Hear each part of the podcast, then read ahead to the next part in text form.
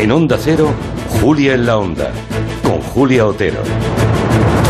Pues sí, este viernes vence el plazo para que el rapero Pablo Hassel ingrese voluntariamente en prisión, donde debería cumplir una condena de nueve meses de cárcel por enaltecimiento del terrorismo e injurias a la monarquía.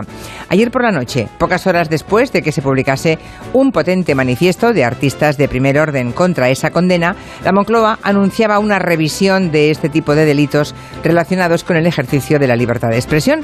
Por otra parte, ayer ponía en duda el vicepresidente segundo del gobierno, Pablo Iglesias, la calidad democrática de nuestro país. Podría decirlo un activista social, pero es dudoso que eso pueda expresarlo así, sin más, un miembro destacado del gobierno. En todo caso, la calidad democrática de un Estado no es fácil de medir. Los criterios de evaluación son múltiples y dependen, desde luego, de las particularidades de cada Estado. En Cataluña, por ejemplo, el establishment independentista considera que sin referéndum la democracia languidece. Ahora bien, que la mitad de la población o más esté en contra de esa independencia y no se les tenga en cuenta, no les parece eso de mala calidad democrática.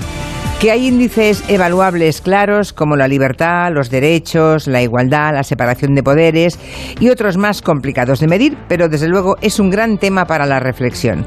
Vamos a hablar de la calidad democrática a raíz de esas declaraciones de Pablo Iglesias en el tiempo de gabinete con Xavier Sardá, Juan Soto Ibars y el profesor Julián Casanova.